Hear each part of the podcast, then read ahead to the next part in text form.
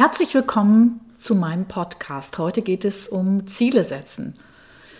Schön, dass du dich für deine berufliche Weiterentwicklung interessierst. In den nächsten Minuten möchte ich dir erklären, wie du für 2022 gute Ziele formulieren kannst. Und wir nehmen uns mal ein Beispiel. Sandra ist Anfang 40 und arbeitet als Consultant in einem Softwareunternehmen. Sie liebt ihren Job.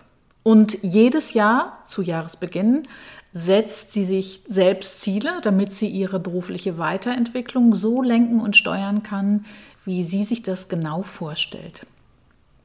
In den meisten Fällen konzentriert sie sich da auf bestimmte Arbeitsbereiche, entweder auf die Zusammenarbeit mit ihrem Team, mit den Kunden oder nur auf sich selbst, auf ihre Fähigkeiten und Skills. Und in diesem Jahr, also für 2022, steht vor allem ihre fachliche Weiterentwicklung im Fokus. Das Thema Agilität ist ihr dieses Jahr besonders wichtig und sie hat sich vorgenommen, in diesem Jahr agile Projekte vollständig selbst zu leiten. Schauen wir mal auf die Zielformulierungsprinzipien. Da ist zunächst mal das Prinzip weniger ist mehr. Sandra weiß, dass sie sich dieses Ziel etwas runterbrechen muss. Deswegen sagt sie, mein Ziel soll sein, in diesem Jahr eine Fortbildung zu absolvieren, nämlich zum agilen Projektmanagement. Und das soll auch ihr erster Schritt sein. Sie befürchtet nämlich, sich zu überfordern. Sie hat nämlich eh schon sehr viel zu tun. Und wenn jetzt noch die Fortbildung draufkommt, wird es wahrscheinlich zu viel werden. Abgeben kann sie leider nichts, also braucht Sandra unbedingt ein realistisches Zeitmanagement, das es ihr Woche für Woche ermöglicht und hilft, ihre Arbeit gut zu priorisieren.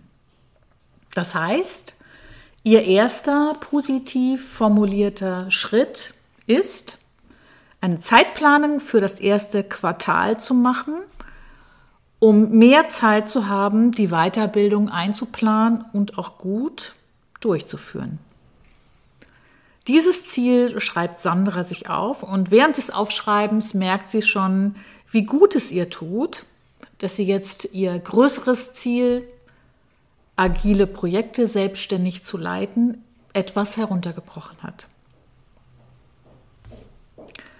Und sie möchte darauf achten, dass sie sich nicht überfordert und sie ist sich sicher, dass sie das mit einem guten Zeitmanagement schaffen kann. Aber eins fehlt ihr noch und das ist die Unterstützung von ihrem Chef.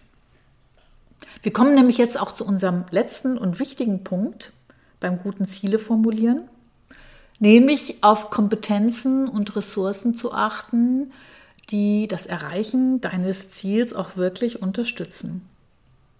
Sandra hat sich vorgenommen, dass sie mit ihrem Chef reden möchte. Sie möchte ihn in ihre Zeitplanung einweihen, damit er ihre neue Priorisierung erstmal versteht. Und er soll sie unterstützen. Es ist wichtig, dass er ihr zur Not den Rücken frei hält. Fassen wir nochmal zusammen. Prinzip Nummer eins beim guten Ziele formulieren. Weniger ist mehr. Prinzip Nummer zwei. Formuliere den ersten Schritt. Prinzip Nummer drei. Formuliere positiv. Und Prinzip Nummer vier. Achte auf Kompetenzen und Ressourcen, die dir helfen, deine Ziele auch wirklich umzusetzen.